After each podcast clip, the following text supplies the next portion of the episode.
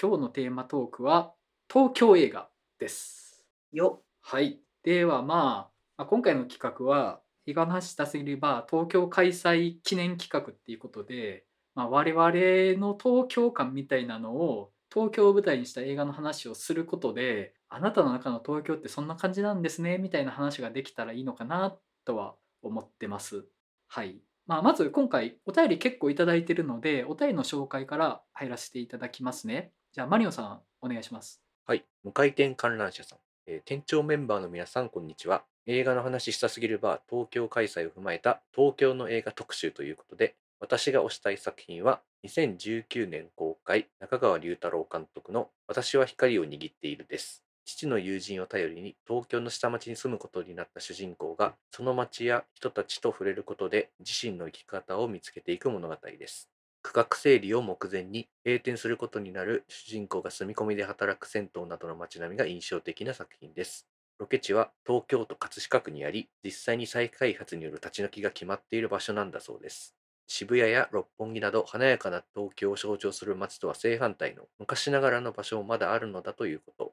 建物の老朽化もさることながら、街の再開発で消えていくそんな街並み。それもれっきとした東京なのだということにノスタルジックな気持ちになりました。登場人物たちがどっか寂しげながらつつましやかでなおかつ一生懸命生きている姿がとても素敵な映画だと思いました皆さんの東京映画がどんな作品か楽しみにしています東京開催の成功をお祈りしています追伸中川龍太郎監督の最新作「私の見ている世界がすべて」今年ベスト級に素晴らしい作品でしたぜひ皆さんにも見ていただきたいですと書いてあるんですけどこの多分作品監督は中川龍太郎さんじゃないんですけど多分左近慶太郎さんみたいですね。あ、はい、なるほど。はいははははまあまあありがとうございます。ありがとうございありまがすとうございます。私は光を握っているいい映画ですよね。はい、僕めっちゃ大好きなんですよね。うん、めっへちゃ大好きで、今回もあげようって思ってたんですけど、もう言われてしまったっていうなるほど。感じですね。まああの松本ほのかさんでしたっけ主演の方、すごい好きな役者さんでで本作で一番初めに意識したかなっていう感じでした、うん、とても良かったなっていう記憶がありますー本当になかなかこう人とのコミュニケーションが苦手な主人公が新しい環境で新しい絆とかなんかつながりを見つけていきながらでもその場所はどんどんなくなっていってしまうみたいな感じが僕結構ずっと見てて好きで、まあ、なんか監督のインタビューとか読んでたらある意味ちょっと魔女の宅急便っぽさみたいなのとか監督も言ってましたけどなんかそういう感じもあるような映画ですよね。うーうんんめっちゃいいんですよね。うんうん、好きなんですよ。いや良かったです本当に私の見ている世界が全ても評判いいですよね、もうすごい評判いいんですよね。こうん、れも気になってます。ちょっと見てみたい気持ちはありますけどいけるかなっていうかまだやってんのかな まだやってるとは思いますけどね。はい。あなるほど、まあ、ちょっとうまく機会を作れたら見てみたいかなとは思いますはいありがとうございますありがとうございます。ありがとうございますはい、えー次きまともまやさんからいただいてます店長メンバーの皆さんこんにちは私にとっての東京映画は花束みたいな恋をしたです端的に言うと東京サブカルボーイミーツガールといったところでしょうか主演は菅田将暉と有村架純趣味思考が極端に似ている大学生の2人がひょんなことから出会い付き合いそして社会人になってというのが大まかなあらすじです好きな場面はいくつもあるのですが中から一つだけ終電後の甲州街道沿いを缶ビール片手に2人で歩くシーンがあるのですがエモいの一言につきますこのような情景が使われる作品は他にもあると思うのですがそれらとは異なる魅惑のエモーションがそこにはあります道中口ずさむ曲がキノコ帝国のクロノスタシスなのも歌い出しと光景がリンクしており相まってとても印象的です東京で暮らすということそこにはありとあらゆる希望が詰まっていて一見順当でベタな展開だけかと思いきや考えさせられる部分が随所にあります好きな人と普通に生きていたいだけなのに普通でいることの楽しさそして難しさを終始痛感させられる映画です最後にエブエブ会のお便りにより東京開催をフライング告知させてしまった不甲斐なさと同時に湧き上がる東京で店長メンバーに会えることの喜びここ1ヶ月いつになく上の空ですバーの参加条をしかと胸に刻み当日お会いできることを改めて楽しみにしておりますとはいありがとうございますありがとうございありがとうまごすざいます。バーでお会いできるのを我々もむちゃくちゃ楽しみにしてますよそうですね。はいで映画が花束みたいな恋をしたまあ上がりますよねはい。まあ、上がりますよね。これもあげようかなって思いましたもん、僕もなんか。うん なんかねあの僕の東京のイメージって私鉄沿線なんですよねうんああ。山手線じゃなくて私鉄なんですよやっぱ り、なるほど。うんだ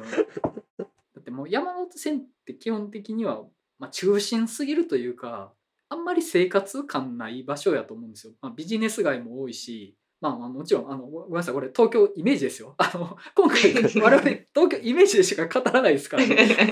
そうですね。あの実際にどうかとかいう視点は一切ここからないですっていう。はい、概念としての東京の話ですけどやっぱり実際に生活圏って私鉄沿線だと思うんですよ多分 うんでなんかその私鉄の終電から始まるとかっていうのがあの東京憧れが詰まってるなと思ってで大学生の話ですけど、うんうんまあ、僕の地元で東京の大学行った同級生というか幼馴染とかいてやっぱりその人たちのエピソードってなんかそういう感があるんですよね。でやっぱり住んでるのって その私鉄の方なんですよ。まあ、山手線沿いに住む大学生って多分いないと思うんでなんかね生っぽいのがすごく憧れを感じるんですよね。うん。もう東京の施設何があるかすら分かってないんですけどねうん、京葉線 ちょっと分かんない何も分かってないけど、難しいまあでもなんか、ああいう感じは分かりますし、うんあとなんかこう河川敷の散歩するシーンとか、ああいうのとか見るとなんかすごい東京っぽいなみたいな。うん、あれはどこの川なんでしょうね知りませんけど、ああいう河川敷あるよねみたいなイメージありますよ、東京って。え花束ってこのラジオで取り上げましたいや取り上げてないです。まだ僕が一人でやってた時期なんで公開本当そうですそうです。嘘やああ、そ絶っか。対2021年の初頭かな2月ぐらいやったと思うんですけど、う2月か3月かでほんまですかなんかあのあの子は貴族と同じぐらいのタイミングなイメージがあってあタイミングはね近いですよえじゃあ我々があの子は貴族について話したのはちょっと後やったってことですかあ後でしたねそうそうそうそう前田さんが見るそっのか後にな って後からうんあの子は貴族の話したんですよねそっか花束なんかねいかにも話してそうなもんねそうそう絶対盛り上がったと話した思らう、ね、絶対盛り上がりますよね。なん か、ああだこうだ言いまくってそうな。うんいや私ねあのねちょっとぶり返しますけどはい花束と猿楽長は表と裏の関係じゃないですかうんうんあれはちょっと一緒に語りたいところはありまはいすはね、いうんいやーこの番組を、まあ、当初4人で始めるのが数ヶ月早かったら花束の話できたと思うんですよねでもさ、うんそんな始めたての時に花束の話してもさまあ、なんか気まずいことになりそうじゃないですかなんかえそうですかでも我々結構街の上での回から打ち解け始めた感じないですかああそうなんかなはいいやなんかあの回でそう僕か結構出し始めたと思いますよ何 かを何かを 出してはいけない何かをまあ、何かを出し始めたきっかけの映画もある意味東京映画じゃないですか。そうですねなんかやっぱ東京映画って大事ですね、我々にとってなん か。確かにそういう意味では。憧れですからねいやなんか東京で恋が始まる場所全部下北沢やと思ってますからね 私花束は調布ですよ、ちなみ に。花束は調布ですから。調布調布。調布ってどこにあるんですかねまあ、どこにあるか知らんけどっていう。 調布らしいですよっていう。調布調布がロケ地でみた いな。うーんちょっと西です中心より西新宿の方ってことですかより西新宿より西はい、じゃあ高円寺より西え高円寺ほど西じゃないんじゃないかな ちょっとずつ進むはい もう分からん。もう当然のごとく地理も分かりませんので、我々。もう概念としての東京の話ですからね今回は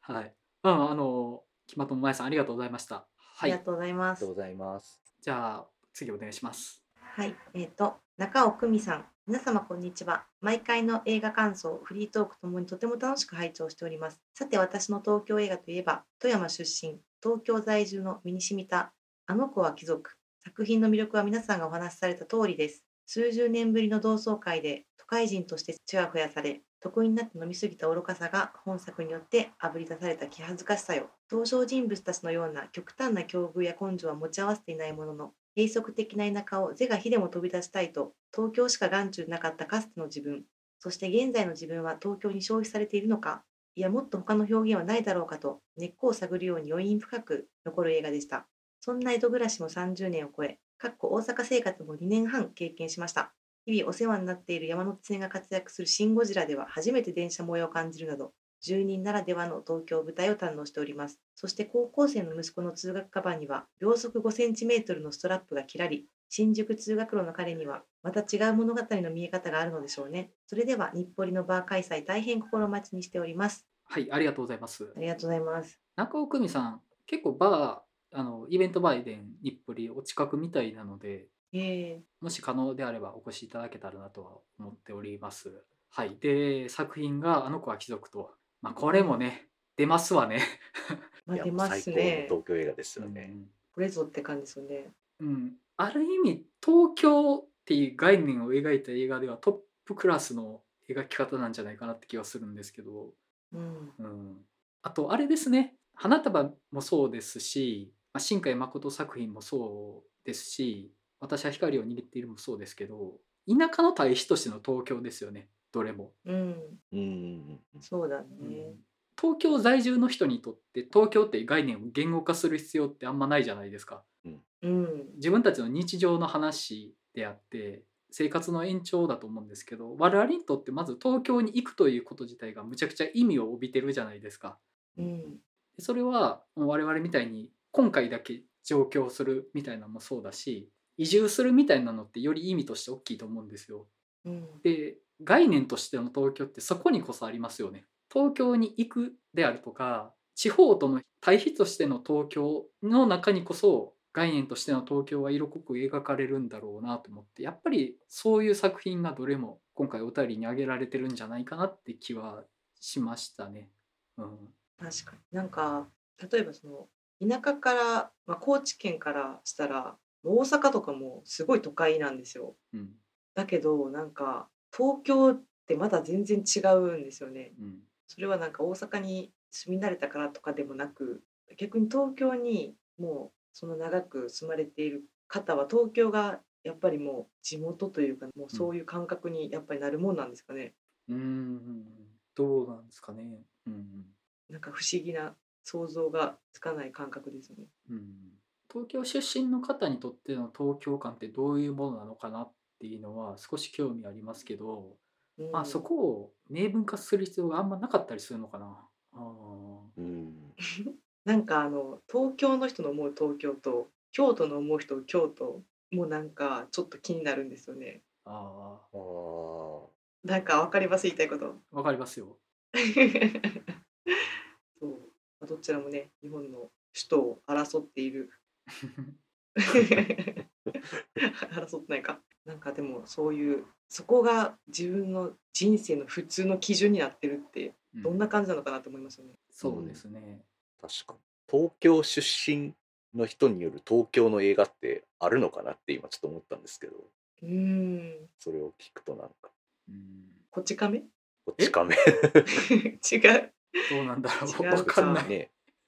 まあ映画に関わらずでもいいと思うんですけど東京が舞台の作品でなんかそういうのってあるのかなみたいなとかね考えますけどね、うんあとこの「シン・ゴジラ」はい出。されてますけどはい。そうなんです私もねそういう壊される街としての東京はい。ああガメラとかもはい。そうなんですけどそれもなんか結構いいよなと思っててそうなんですよ。やっぱああいう特にその特撮とかってなったらやっぱ象徴的なものがあって建物でそれがどこかって分かるような場所があってそれが壊されていくっていうはい。のがやっぱちょっとこうゾクゾクするというかうんうん。やっぱそれはどこでもいいんだけどやっぱりその東京で知ってるところっていうのが、うんなんかその面白さっていうのはありますよね。いやほんまにそれは本当にそうででだからこそ「シン・ゴジラ」でうん、スカイツリーは破壊されるべきだったんです絶対に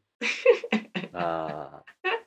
スカイツリーってなんか使用量でしたっけ、がめちゃくちゃ高いから使えないみたいな話聞きますよねえ、そうなんですか。だからいまだに毎回東京タワーが出てくるみたいなって高飛車の野郎だ。うん結果的に東京の象徴っていまだに僕東京タワーだと思っててうんうんでうん東京タワーが何回怪獣に壊されたかっていう話なんですよね、おおありますよね、うん、でそれは僕怪獣 にランドマークが壊されるのって生前葬みたいなものだなと思ってー。要はそのランドマークの最後をもうすでに彩っているっていう。だから物語の中で華々しく最後が描かれることでそのランドマークは永遠さを帯びると思うんですよ。ただうんもう古くなって朽ちて使い道もないからじゃあ取り壊しますとかじゃなくってもう先に東京タワーは最高の花道を用意されてその上でド派手に破壊されてるわけじゃないですかもうモスラだのギャオスだのね他にもいっぱいいると思うんですけど東京タワーを破壊した怪獣ってスカイツリーがもういらなくなった時にどうなるんですかただ忘れられるだけでしょ確かにね、うんそうやっぱ映像に残るっていうだけでやっぱ大切だよなってやっぱ思うんですよねそういうのって資料量が高いせいで出せなくてみたいなとかでうんほとんど記録に残ってないみたいなそれってどうなんみたいな感じはねまあすごいしますよそうまあもったいないですよね。なんか象徴に確かにいつまでもならないですよね。結構できてからもう結構経つのに、ねうん、うん、あんまりスカイツリーってピンとこないですもんね。うんそれこそその広告費と思っておまけしてあげたよね。まあその方針じゃないから別に我々がどうこういう話じゃないんですけどでもまあ好きにはならないよって思うんですよね。 そうだよ。ならないよ。 ならないしやっぱ映像とかなんかそういったメディアとかで初めてそこがいい感じに映ることで初めてなんかそこがよりランドマーク感が増すみたいな場所って多分あると思うんですけど、うんまあ、例えば琴の葉の庭における新宿御苑とか、おーロスト・イン・トランスレーションにおける渋谷のスクランブル交差点とかそういうのってやっぱ大切ですよ。うん。まあ特にね、この田舎の人にとってはそれが全てみたいなとこありますからね。うんうんうんそれでしか見たことないっていうのが、でも今聞いて思ったんですけど秒速5センチメートルも新宿なんですか新宿駅から栃木まであそう電車かにそう乗っかていく話なので、あそうか、まあ、東京から始まるしうん、でまあ2部はね種子島ですけど、まあ、3部は東京で働いてる描写になるのでまあ東京映画です。うーん面白いいやもうすでに結構東京とはっていう話をしてるなと思うんですよね。うん、そうですよね。新宿が通学路ってすごいですよねうんだって我々が新宿行くのどれだけビビってることかっていう感じじゃないですかうんそうですよめちゃくちゃ見ます し新宿駅のあのダンジョンぶりやばいぞみたいなふうに思ってましたけど、行ったことありますけどう。んたまにね人生で数回新宿駅行ったことありますけど大阪駅さえ目じゃないぞってなりますもんね あの本当に。本当に俺たちの中で最強の大阪駅がやられましたかいやーちょっとね勝てないっすね。 うんはいまあそんな感じでありがとうございます。ありがとうございますありがとうございます。はい、えー、もう一つ最後にお便りいただいてます。二田さんからです。いつもラジオ楽しみにしています。私の東京はこれだと思う映画は岩井俊二監督の映画です。えー私は10代の時に4月物語「花とアリス」あたりを見て東京のイメージに思いを馳せていました。岩井監督の全ての作品を気に入っているわけではないのですが、監督の映像に触れなければ私の人生に状況はなかったように思います。私にとって大きなきっかけをくれた映画です。はい、はい、ありがとうございます。ありがとうございあまりすがとうございます。僕全くの岩井俊二弱者で、まあ、弱者っていう表現あんまり望ましくないんですけどラストレターだけ見たことあるんですけど結構ラストレター際物だったなっていう印象があってあまああ、まあそうですね。うんまあ、そこは一旦置いときますででも90年代の方がといえばやっぱ岩井俊二監督だったと思うんですよねでうん本来的にはこの話するにあたって見といた方が良かったんだろうなっていう気持ちはちょっとあっ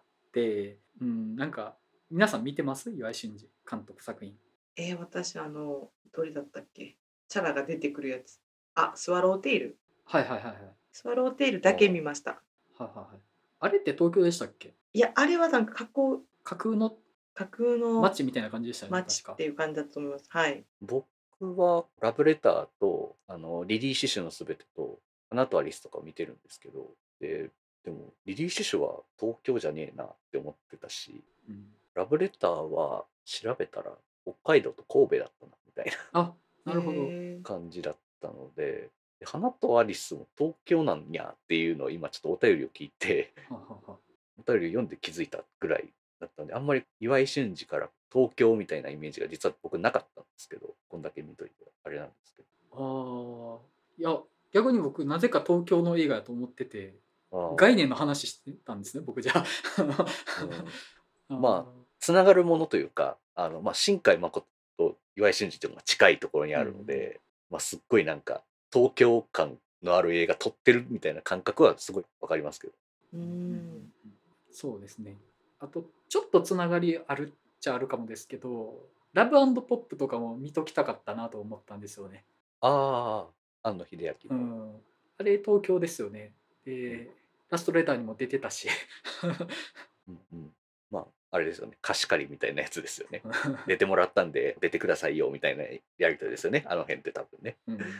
でもまあなんか確かに東京のイメージはありました。で実際二田さんはご自身が上京されたきっかけの一つなのかなっていう感じですかねおっしゃられる限り見るとうんすごい、結構映画とかの影響で東京行くって、まあ、ありますよね絶対ありますよねそれは。ううん、まあ絶対あるでしょうねやっぱそこに場所への憧れみたいなのやっぱ植え付けられるというかそういうのやっぱありますねねはいありがとうございます。ありがとうございありまがすとうございますはい、じゃあまあ我々の東京映画の話していこうと思うんですけどどうです絞りきれてます、いやなんかめっちゃいいテーマやんってなったんですけど、ん後々考えてうんめっちゃ難しいなと思ってうんうん、うんそうなんですよね。なんかもう正直思い浮かんだのがワイルドスピードの東京ドリフトしかなかったんです よ。ああ僕。もでも思い浮かんででも東京ドリフトって最高だなっていういや東京ドリフトは最高なんですよ本当に。わかりますめっちゃわかります私あのシリーズの中で一番好きなんですよ。もううんんううんんいやなんかね私あの映画見て初めて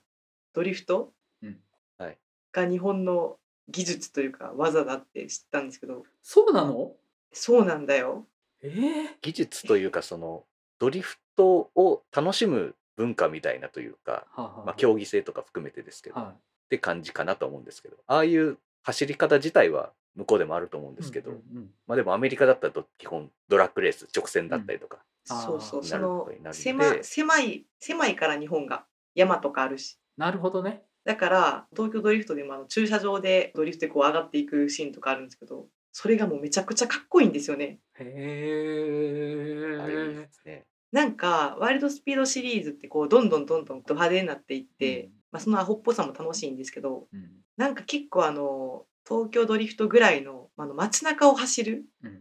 うんシンプルにその感じがすごい好きでうん。あとなんかちょっとだけ出演してる北川景子と誰でしたっけ妻夫木聡ほうほうあその大きさとそゴーってあのスタート切るだけですけど。う その辺もなんかね何回見ても面白いんですよね。へえ。そう何回見てもあれ面白いんですよね。学校の先生に柴田理恵がいて上履き上履きあそうそうそうそうそうなんですよ そう上履きわかるみたいな話してくるのめっちゃおもろいんですけど。東京というかまあ日本なんでしょうけどその辺は日本の感じをこう入れてくるのが良くてなんかねあ東京が日本にあってよかったなみたいなちょっとアホなこと言っちゃいますけどやっぱ東京っていうのがこうローマ字で書いてるだけでテンション上がるというかうんそのローマ字で書いてる東京好き説ありますよね。うんうん。そうですね。そういうのがいいですよね。ううんん、 あ今なんかちょっと言語化ができたことがあるんですけど、外国の人にとっての日本って東京じゃないですか。うん、うんローマ字での東京が外国の人にとっての日本だと思うんですよね。うん、うん、で僕らにとっては漢字の東京が東京っていう街でそれが概念としてあると思うんですけど東京に住んでる人って多分自分の住所が実感としてあるんじゃないかなと思って何区とかそのあー23区外やったら何市とかそのあー東京って駅ごとの色濃いっていうじゃないですかその街のうん、うん、濃い。特性が結構もう駅ごとで違うみたいな話があって大阪って割と結構均質なんですよねまあ、そうですよね。あんまり駅で色がないというか確かまあ、綺麗か汚いかぐらいの違いしかないですよね。に、うんそうなんですよなんかイズムはそんなに変わんないかなって気はしてて、うん、うん、で、まあ、今回ねイベントバーエデン日暮里っていう店を選ぶにあたって、まあ、ちょっといろいろねその店とか探してて人の話とかも聞いてたんですけどこれ東京の人が全員がそうだとは言わないですけどこの辺りで飲んでる人は別のとこで飲まないみたいなのが聞いたことがあってへえ。でそれって要は何ていうかそのエリアごとでうん縄張り意識というか自分が帰属しているのはここだみたいな意識があってうんその東京全体にその意識が多分ないんですよね。ああ何区とかこの町この駅とか何市とかその自分が住んでる市とか、自分が普段乗降してる駅の周辺とか多分土地の認識がそういう範囲なんじゃないかなと思ってだから東京っていう範囲にないと思うんですよね。ーあーえでも確かに東京の人と話している時に例えばどこに住んでいるんですかとか会社どこにあるんですかっていう時に、まあ、その地名が分からなかった時に「何々区」って言われるんですよ。うん、ーうんうんうんいや余計分からんけどって思うんですけど、うんそのあ「何々区」っていうのが確かにもうすでに個性としてあるんでしょうね。うんうん、そうなんですよね。うでん僕今大阪在住ですけど大阪に住んでるって意識あるんですよ。うんーでもそれって大阪であるってことがアイデンティティになってるのって僕東京の対比としての大阪があるとは思っててうんうんだあからー東京があるからその比較対象としての大阪っていう分母でアイデンティティを作ることができるんですよね。うんうんううんんうんうんでそれはもう東京が圧倒的に中心だからだと思うんですよ。うんうんでもその中心にいたら東京にいること自体はアイデンティティ足りえないんですよね。もっと細分化しないと自分はどこにいるってならない。そのすでに東京に住んでるから比較するものがないんですよね。東京の中で東京の中の他のところっていう風にしないと貴族意識があんまり生まれないんじゃないかなって気がして。うんあうんーかもしれないですうん、なんか港区ぐらいしか分かんないですねそのイメージついてる区あそうですか。なんかありますえなん渋谷区とかめっちゃ色濃いそうじゃないあですーかいや渋谷区がどこまで渋谷しか分かんない何が渋谷区に含まれてるかが分かんないですもんそうそうそ渋谷区新宿区区区なのかなでもまあもうちょっと細かいエリアとかも色分けがあるのう。かうなんうん、神保町とかやったらあーなんか本屋がいっぱいあるみたいなとかっていうイメージとかうんそうそうそうん上 野う。知ってる地名しか 言って動るだ物け園と科学博物館があるなぐらいしか僕にパッと出てこなかったけど神保町は僕東京行ったらよく行くんですよ。へえ小学館と集英社のビルを見に。へーそっか出版社のビルはそっかそうそうあの神保町の駅降りたら割とすぐ小学館と集英社があるので、まあ、僕の中にとってあまりに偉大な存在なんでその2つを拝みに行くっていう、 もうお参り なんかうんまあまあなんかそのえなん何の話だっけまあそのあ東京ねはいそのそうそう東京とはっていうのでまあ外国の人にとっての東京が東京って感じがそのうんドリフトとか っていう感じってことだと思うんですよねきっと。うんそうだからそれで言ったらそのさっき言ってた田舎との対比としての東京うんっていうジャンルとうんそのローマ字での東京っていうジャンルがあると思うんですだからそのローマ字でのジャンルの東京が好きなんですよね。ああまあなん好かあーきですよそれは。そっちまあまあ好きですけどね、うん、好きですけどねまあウルヴァリン侍とかそういうのとかですよねうん、あとなんかイメージが渋谷が全盛期だった時の東京あああああちょっとそんな具体的にいつのどうとか、まあ、多分90年代とかなんかなああうんギャルとかがうんあ、うん、日本を回してましたみたいな うんそういうイメージの東京うんそれはね多分ねカタカナなんですよねうんカタカナ東京うん結構いいなと思って、うん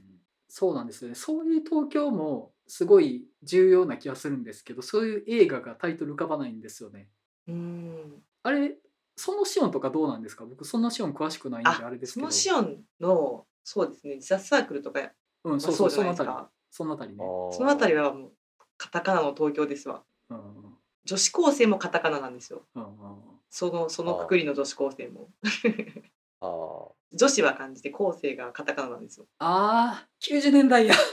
そうそれ90な年代んですそよれうんうんそれなんですよあーあだから前に嫌いな映画特集とかでやった時に、何であげたのかな青春青春映画かなんかはいはいはいはいはい前田さんあげてた青げ春映画でそう援助交際撲滅運動っていうそうそうーそうそうああの辺がそういう東京なんですよ私の好きな、うんうんうんうんうんうんーカタカナの東京、うんうんうん90年代の東京みたいな女子高生がいる東京みたいなあの辺の映画はだいぶ好きですね。はいはいはいはいなるほどなるほどねそっかそっか確かに90年代ですよねそれってうん、なんかちょっとカオスな感じもするっていうかああそうですなね。んかむちゃくちゃな活気があるっていうあーかでね僕のイメージですけど2000年代入ると新宿が真ん中になるイメージがあるんですよ。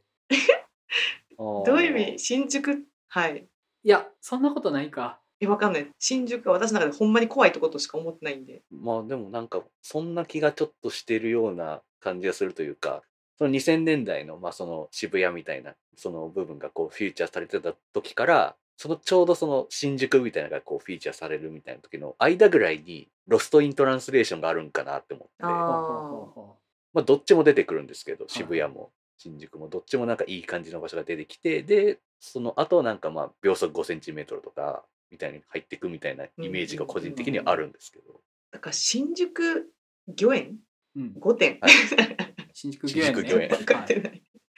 私なんか私の中での新宿のイメージってやっぱその殺し屋市みたいなうんああいうごちゃごちゃしてて暴力的でうん裏路地でドラッグ売ってますみたいなイメージなんでうんその新海誠の世界観がそこに入るのっていうのがすごい衝撃なんですよ。うんその新宿御苑になるものがどういうふうに存在してるんですかっていうのが私の中ではもう組み合わせることができない新宿と新海誠を。いやもうそれは完全に断絶してるんです空間が。うん新宿の中でそう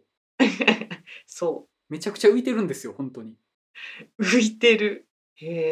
え行ってみたいていうかまあ東京ってそういう場所多いですけどねそういう庭園みたいなとこ多いですけどね。あ庭園庭へえ園というかまあまあ皇居周辺とかもまあうんなんか自然のある感じというか、まあそうですね皇居周辺は自然と都市景観が一体となってる感じっていうのはちょっとありますよね。確かにめっちゃでかい公園ありますもんねうんうん、関西はそういうとこあんまないとは思うんですよ。まあ京都がそうですけどね。まあでも京都は逆に東京ほど都会がないからうん、ビルがそうかそういう意味ではうんだから混ざってる感はあんまないかもああまあまあね高さの制限があるから京都は。まあその意味では確かに東京はいきなりあるんですよね本当に。えでも確かにそうかもなんかあの代々木公園もっとでかいでかい公園でかいのかな。 うん公園も結構大きい公園ではある気がしたけど、とにかくめちゃくちゃでかい公園に行った時にもう出れなくなってほんまに困りましたもんどうやって出るのと思ってああめちゃでかかったですなるほどね。でも確かに90年代は渋谷が中心だった気がします。でも今は僕新宿が中心だと思うんですよね。ええそうえ違なんやうそんなことないちょっとわからん今はどうなんだろうなんか今どうかあれ中心か中心って言い方じゃないか。いやわかんないですそのな僕的にはですけれども場所というよりかはやっぱりなんか東京イコールでっかい高層ビルみたいなイメージなんですよ。なのでなんかどっちかっていうとなんか六本木とかああ豊洲の再開発とかでもうビルがどんどん建ってるみたいなああいうのが出るとすごい東京っぽいなって思うようになってきたんですよねあーやっぱ港区じゃん港区港区とかそうそうそうもうとにかく冷たい高いビルがそびえ立っているイメージっていう高くて1億円とかするのにめっちゃちっちゃい部屋しかないマンションそれが港区って感じのイメージですよねあーなんかもうデザイナーズマンションっていうんですかみたいな、ね、タワマンみたいなでもその辺はもう牛島くんの世界ですからね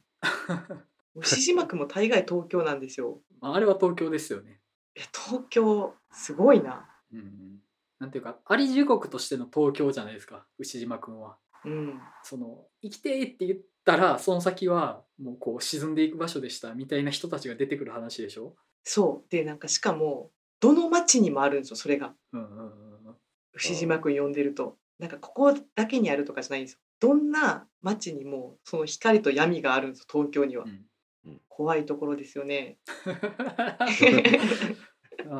ーいやー、あの僕が新宿が中心って感じるのってもう新宿が圧倒的に東京という街のハブの役割をしてるからっていう感覚があってうんその、まあ、うん山手線の駅であって、あと西側への私鉄のアクセスの中心でもあって、うんでもう世界最大の乗降数を誇る駅っていうので。うんでまあ政治の中心ではあるじゃないですか東京にとっては都庁がありのでうんうんだからまあ、東京っていう概念っていろんなところに散らばってると思うんですよね。上野だって東京だし、まあ、東京駅がそもそも東京だしスカイツリーが東京だし、でマリノさんがおっしゃってた六本木とかあるいは港区の方とかも東京的なものだと思うんですけどそのいろんな人の思惑が渦巻いてる場所としての新宿っていうものがあるなと思ってだからうん西の方の毎日山手線沿いの中心部に通勤通学してる人たちにとってもアクセスする場所だし本当にいろんなものがあそこに接続してると思うんですよ。いろんな東京っていう概念が新宿を通過するようにできてるなと思っうん、て、確かに。でかつもう日本最大の歓楽街があるわけじゃないですかそこに。うんもうなんかね欲望が渦巻く街としての東京っていうものを体験してると思うんですよね欲望じゃないな思いですね思いが通過する場所としての新宿っていうのがあるなって気がしてるんです、あー重いか。まあ本当にいろんな人がいていろんな思いがそこにうごめいているというかまあすれ違うっていう場所ですよね。だからこそやっぱり新海誠作品の中心に据えられるんじゃないですかうんうんうんまあ、新海誠をもう包括してる場所ってことでしょ。そうそうそうそう、まあそうそうですね。すごいよ。そう秒速5センチメートルと殺し屋1をつなぐ場所でもあるってことを考えるとうんすごですよね。え 怖すぎる。 しかもなんかいっぱいありますもんね。なんか JR とうん、西西 部。それわからん。西武、うん、うん、 西自信ながんかないくいつか。もう自信がないからもいうくつかありまあいまっすぱよい路線はありますよ。いっぱい路線あそこ接続してますよ。うん多分うん多すぎてよくわかんないんですよ正わ直かんないです本当に本当にわかんないので、いや本当地下鉄とかあるじゃないですか東京メトロ、うんわけわかんなくないですか わかんないわわかかんんなないい。あれ東京の人はみんな何どうやってんのみたいな感じがめっちゃするんですけどうん、確かに。ああ、なるほどね。いや、でも、前田さんの東京感ちょっと見ました。90年代の渋谷にあるっていう。いいですうね。ーんそういえば前田さん、そこ好きだったっておっしゃってました。そういえば、かつて。言ってたわ。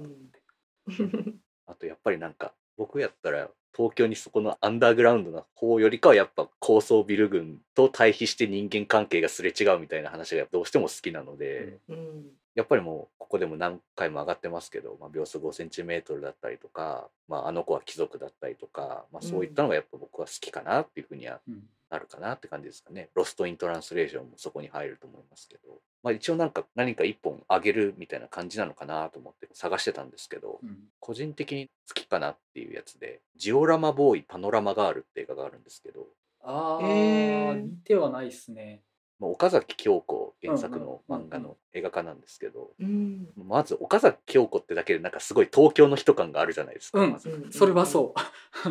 それはそ東京の映画何かなって考えた時にこの人ずっと東京が舞台の作品ばっかだなみたいな人と巡り合うことが結構多かったんですけどうん岡崎京子という人も東京ばっかりだなっていうリバーズエッジとかぐらいしか僕みたいなことないですけどエルター・スペルターとかも東京ってう。感じですよね。うんあれうんうんうんうんうんうんなのでなんかそういう意味でもこの人の作品はまず東京っぽいなって思うところがあるし、でまあ、作品自体そのジオラマボーイパノラマガールもこれも高校生ぐらいの男の子と女の子の話で恋に落ちるんだけどお互い思いがすれ違ってしまってみたいなベースは結構新海誠に通じる感じはするんですけどうん。けどやっぱりどこか生っぽくてちょっとなんか刹那的でみたいな感じがするのがやっぱり岡崎京子っぽさみたいな感じなのかなみたいな、うんうんまあ、そんな詳しいわけではないですけどなんかそこがちょっと違うなっていう感じがするし。うん。しかも結構すごいことやってるなって思うんですけど舞台が最近にしてるんですよちゃんと現代設定にしててほ岡崎京子の作品どうしても90年代とかになっちう。ゃうと思うんですけど、うんうんあれをなんか現代と置き換えててで重ねてるのがやっぱすごい高い豊洲のビル群というか高層マンションとかとこう重ねてったりとかあと、東京オリンピック前の選手村になる予定の高いビルみたいなマンションみたいなのとかがでそこに忍び込んでパーティーするみたいな話とかがあったりするんですけどそういうところに刹那的でこうムズムズするような感覚にその東京の空虚なビル群が重なることで何とも言えない感じになるみたいな感じの描き方がすごくうまいなと思ってこれは結構おすすめしたいぐらい好きな作品の一つですね。うんなるほどね。いや、岡崎京子は確かに東京感めっちゃ強いですね。うんうんうん。なるほどな。ちょっと苦手意識あったんですけどね結構岡崎京子にいや対わしてかりなますんよか。うんうんうん、けどジオラマボーイパノラマガールはめっちゃ良かったんですようん初めていいと思ったってぐらい、ちゃ刺さりました。アリオンさんのそういう好きな東京がこう高層ビルの中にある物語っていう感じなんでしょうけどそれが結構意外でどっちかというともっとなんかほわっとしたそれこそ下北沢とかなんかそう柔らかい方が好きなんかなと思ったんであそっちなんだと思ってちょっと意外まあ確かにその下北沢のああいう空気感みたいなのとかもまあ好きですけど僕のやっぱなんか東京感はもう完全に高層ビル群って感じなんですよ。うーんそこに多くの人が行き交ったり住んでたりみたいなでそこでやっぱすれ違ったりみたいな基本的にはやっぱもうすれ違うばかりでそういったなこんなに数が多くてすれ違ってばかりだけどそこでなんか誰かと出会うみたいな瞬間みたいななんかそういうのになんか良さを感じるんだなみたいなとこはずっとあるかなって思いますね。うんなるほどね。いやー、わかるな。うんうんうん。すごく視点がマリオンさんっぽいなっていうのもありますし、感覚的には僕はわかります。うん、もう僕の好みとしてはもうそういう感じですけど、うんうんうんまあでもなんかいろいろ何か東京映画あるかなって調べた時にこの人ずっと東京ばっかやなみたいな感じがしたのは大根仁志とかですかねあとやっぱ思ったのはそうなんですよ。やっぱり うんいや僕大根仁監督の作品あんま見てないんですけどやっぱり僕奥田民生になりたいボーイと出会う男すべて狂わせるガールがやっぱり僕の中での東京映画やなとは思っててうんうんうんやっぱこれが一番だなって思いましたもうすでにだいぶ話してるからちょっと掘り下げないですけどやっぱどこかに行きたい何者かになりたいっていう思いの集合体としての東京っていう話感があるなとは思って。うんうん僕にとっての東京ってそれなんですよね何かになりたいから東京に行くっていうそのための東京って概念があるっていう意識があってそこで何かになりたいしかも奥田民生っぽく肩肘張らずに自然体のまま成功したいみたいなのがもうその自意識さみたいなそれこそ東京やなと思ってて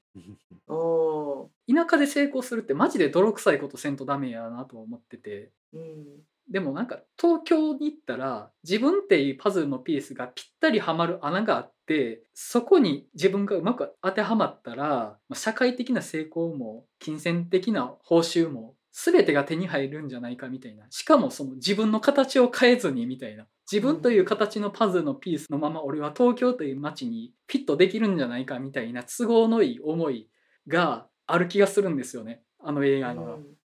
確かにな東京ってなんかこう特別な感じってやっぱ、まあうん、ある感情を僕たちは抱いてたりとかしますけど東京って何でもあるからこそ特別なものって何もないよなっていう思う場所でもあるなっていうのは思うんですよね。全て揃ってるからこそ全てが均一っていうそこってまあ東京映画っぽいなみたいなふうには思うんですけど、 うんそうですね、うん、やっぱ僕はあの映画が一番かなっていうのとでもまあ一回あげたからいろいろ考えたんですよそれ以外だとちょっと思い出しただけとかもやっぱあげたくなるかなっていうのはありましたかねあれも今の東京っていう時代を切り抜いたという意味ではこの上ない映画かなとは思うんですけどまああれもだいぶ喋りましたからねすでに、確かうにんうなんなんや東京ってあんな恋愛できるのって感じですよね東京で恋愛してみたかったです あー東京で恋愛するとは何なのかって感じなんですけどなんかやっぱそうイメージありますよねそれそういう思いって牛島くん世界のアリ時刻にパクッと行かれる人の思考じゃないです か違うもっとピュアな思考ですいやそのピュアな思考っていうのがアリ時刻側からしたら都合がいいっていうのはいやでも東京で恋愛するにはなんか少なくとも大学で東京に行っとかなあかん気がしてるんですよねそれはわかるわかねるわかる、ああそうですねそうんううんそんな気はします ね、うん、その同じ土俵に立ててない感じがしますよねうんそうそんな戦い方を学んでいるとはみたいなことがいっぱい出てきそうじゃないですか確かに確かに確かに確かに社会人になって出てきても戦い方わかんないですもんやっぱあとその東京ってやっぱりイメージはまあ東京って言ってもいろいろあるんでしょうけど知ってる東京で言ったらやっぱ家賃がめちゃくちゃ高いイメージがあるんですようんイメージじゃないと思うんですけどいや本当にこれ法律的に貸していいのみたいな大きさの部屋とか貸すじゃないですかうんうんえこれ人権守られてなくないかっていう大きさの部屋を4万とかで貸すじゃないですか。で東京に行って、まあ、仮にお金なくてそういう生活せなあかんってなった時にやっぱちょっと学生とかじゃないと無理な気がしますうんうん体力的に、そこからこう東京のいろんなところに馴染んでいくっていううん体力とメンタルがもう今からはないですね本当にあー死んじゃいますわかるそれなんか今風呂なし物件のニーズ上がってるって言いますからねあいやなんかニーニズーズとというかいましたね。ニーズとい ニうーズかというか仕方ないからです けど そううん、借りれるところがないっていうね。それ聞くと本当になんか怖い場所だな東京っていう風になるいやそうなんですよいや貸してる時点で怖いんですよ本当に私からしたら、貸していいのっていう法律で取り締まった方がいいんちゃうかっていうレベルですよそうですねあとあのこれも東京の一側面かなと思うんですけどさっき話にも上がりましたけど破壊される場所としての東京っていう側面うんうんあるじゃないですか、だから今回僕ゴジラあげようかなってちょっと思ってて、うんうんうん一番初めのゴジラうんね一番初めのゴジラあげたいかなっていうのとあとアキラねアキラねアキラああーそっかアキラもそっかアキラはもう破壊された東京から始まりますからアキラは思いましたねうんそっかアキラのことすっかり忘れてました ね。まあ、しかもねオリンピックとかあってうん僕のちっちゃい時の東京のイメージってアキラでした本当にネオ東京でしあ たーネオ東京 でした。漢字の東京じゃなくてあのーうんうんうん僕の中の東京はネオ東京だったんですよねあうんうんいやその大敗したイメージのうん東京っていうのもありますよねうんーうん確かになそっか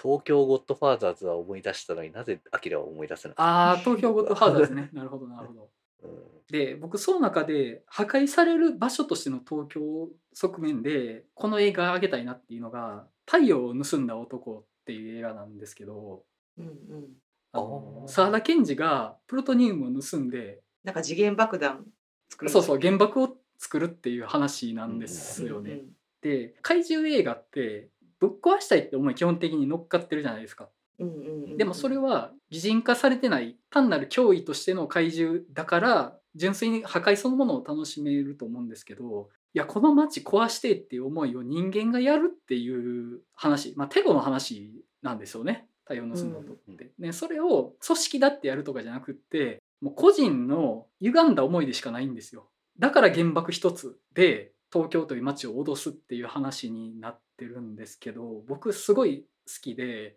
まあなんかあの沢田研二がむちゃくちゃかっこいいっていうのもあるし、まあ、それと相対する菅原文太のキャラが濃いとかっていうねいろいろ見どころはあるんですけどうん主人公がかつて情熱的だった科学の教師なんですけどもう完全に心が折れてるんですよねもう世の中に埋め切ってて、でそこで原爆を作るんですけど原爆を作った後で原爆に向かって「お前は何がしたいんだ」って語りかけるんですよ。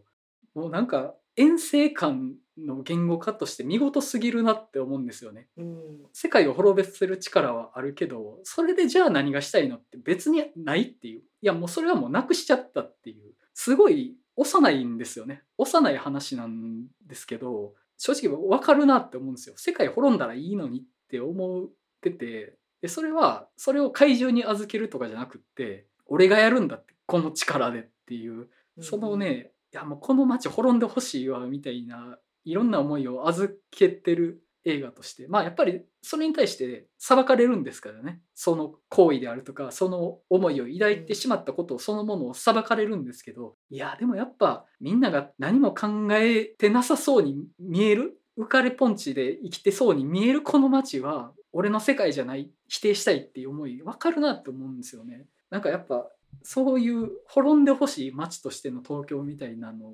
てむちゃくちゃ僕はあるなって気はしてて、うん、そんなことないですか僕だけが嫌なやつです か いやいやいやいやいやいや。いやでも本当何もかもあるからこそ壊したくなるっていうのがあるんでしょうね、ううんん、そうそうそうそううん、壊すにふさわしいというかそうそうそうここを壊したら世界を壊したのと同じ意味を帯びてるからこそ東京を壊したいってなると思うんですよねうんううんんそうですね何か一つ象徴たる東京みたいなものを壊すってやっぱそんだけで多分全体の精神がぐさっとやられるというか、まあ、例えばフランスでノートルダム大聖堂が燃えましたとかいうのでも結構現地の人めっちゃ辛そうみたいなとかになるのとは多分同じことだと思うんですけどそれって、やっぱりなんか東京という場所がなんか壊れるみたいなのって多分まあ、僕らもその東京映画好きな身としても多分めちゃくちゃ答えるだろうなっていうのはありますよね。いやなんか話せば話すほど東京への敗北感がすごいと思いましたなんか思ってたよりも東京が絶対的やなって思いました自分にとって、うん、でもそういう存在であり続けてほしいですよねまあ、うん、分からんでもないかな。そうですね。まあこれからも憧れさせてくれよ東京ってことですよね。そう俺が破壊するその日までそのままでいてくれって感じ ですよ破壊する気満々なんやっていう。まあ、東京って政治経済の中心すぎてあまりに一極集中であることって問題視されてるじゃないですか。うんうんでまあ地方に分散しようみたいな話もありますけど、まあ、あんまり進まないっていうのがあって、うんまあ、もちろん手続きが面倒くさすぎてとかどうなるかわからないことが多すぎて、まあ、そこまで踏み切れないとか要素はいろいろあると思うんですけど今ある東京じゃなくなるっていうのも結構でかいなと思うんですよね深層心理としては。そうですねわかるパワーが分散したら今僕らが話してた概念としての東京ってなくなっちゃうじゃないですか、あくまで一都市としての街でしかなくなってしまうっていうのでなんというか日本の中の強烈なアイデンティティを喪失しちゃうのかなって気はしてるんですよね。やっぱそれが怖いっていうのもあるんじゃないかなって気はしてていやもう東京がある限り日本の田舎がどれだけ廃れようが東京がある限りは日本っていう国はもう日本であり続けますみたいな感じがあるかなって気はするけどいやそれはそう、うん、やっぱり心の支柱みたいなとこあるじゃないですかうんうん、ただいきなり唐突なちょっとディス入っちゃうんですけどはい東京ってちょっと雪降ったぐらいですぐ右往左往しますよね。なんか同じぐらいの雪他で降ってて全然平気な感じなのに東京めちゃめちゃニュースやるやんと思ってうん東京ってなんかそのそういうなんか変なとこで弱さあるよなと思って、まあ災害にはむちゃくちゃ弱いです よね。うんううんん、弱いでしょうしね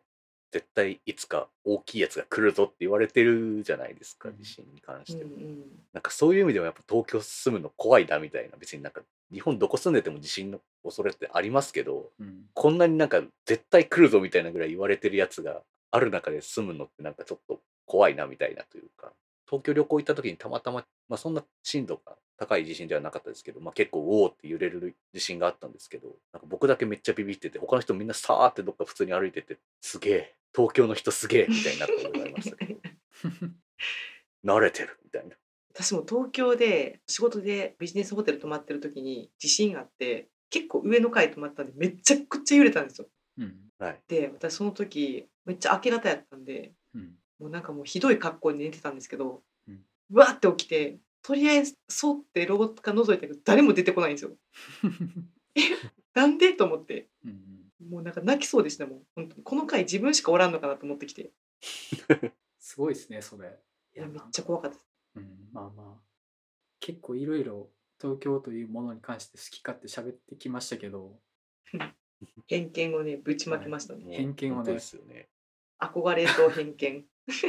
もう怒られてもしょうがない気がしますけどまああの東京非在住者としての感覚的な本音ではあります本当に。 あのそうそうしかも関西圏はいうん結構これもう悪くないですか関西圏の人からの東京のイメージってまた他のエリアからの東京のイメージと違うと思うんでありますよ。あちょっとここはもう多めに見てください本当にはい。リスナーさん6割東京圏なんでね。あの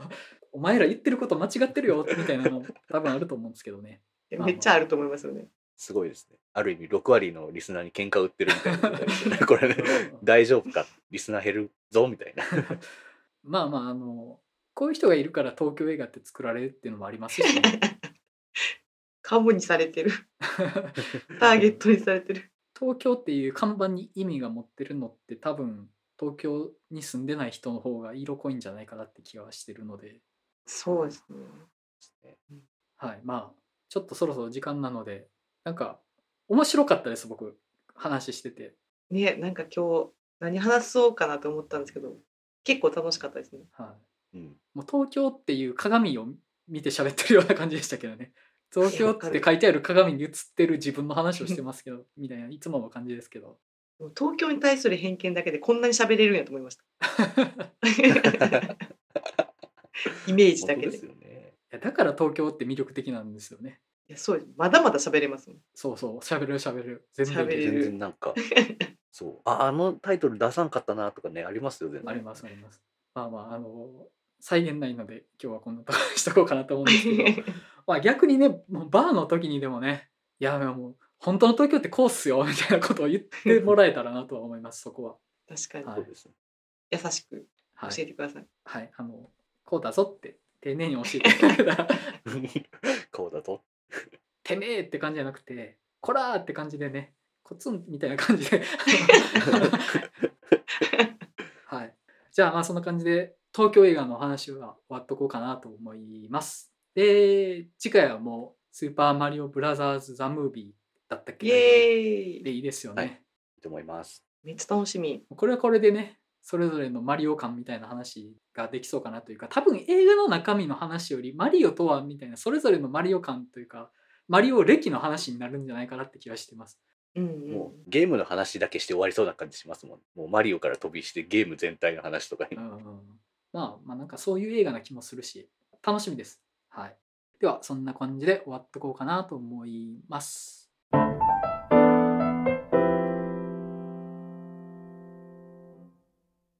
はい、ではお知らせになります。5月に映画の明日すぎるバーの東京開催が決定しました。場所はイベントバーエデン日暮里。日時は5月27日土曜日、オープンが18時、クローズが23時となっております。オープニングでも申し上げた通り、予約とか申し込みとかは特に受け付けておりません。フラッと来ていただいてっていう感じでいきたいと思いますので、ぜひ遊びに来てください。またこの番組ではリスナーの皆様からお便りを募集しています番組の感想次回テーマ作品の感想などご自由にお送りいただけると幸いですまた次回は開催情報ポッドキャスト次回テーマ作品の告知も行っておりますので Twitter のフォローもよろしくお願いいたしますあとこの番組のイメージキャラクター映画の話したすぎ猫かっこ仮はしられたグッズを販売していますのでよろしければご購入くださいませお便り受付先、Twitter アカウント、グッズ販売サイト、いずれも番組説明文に記載しておりますと。はい、それでは映画の話したすぎるラジオ第114回、東京映画の回を終わりたいと思います。それではまたお会いしましょう。さよなら。さよならだから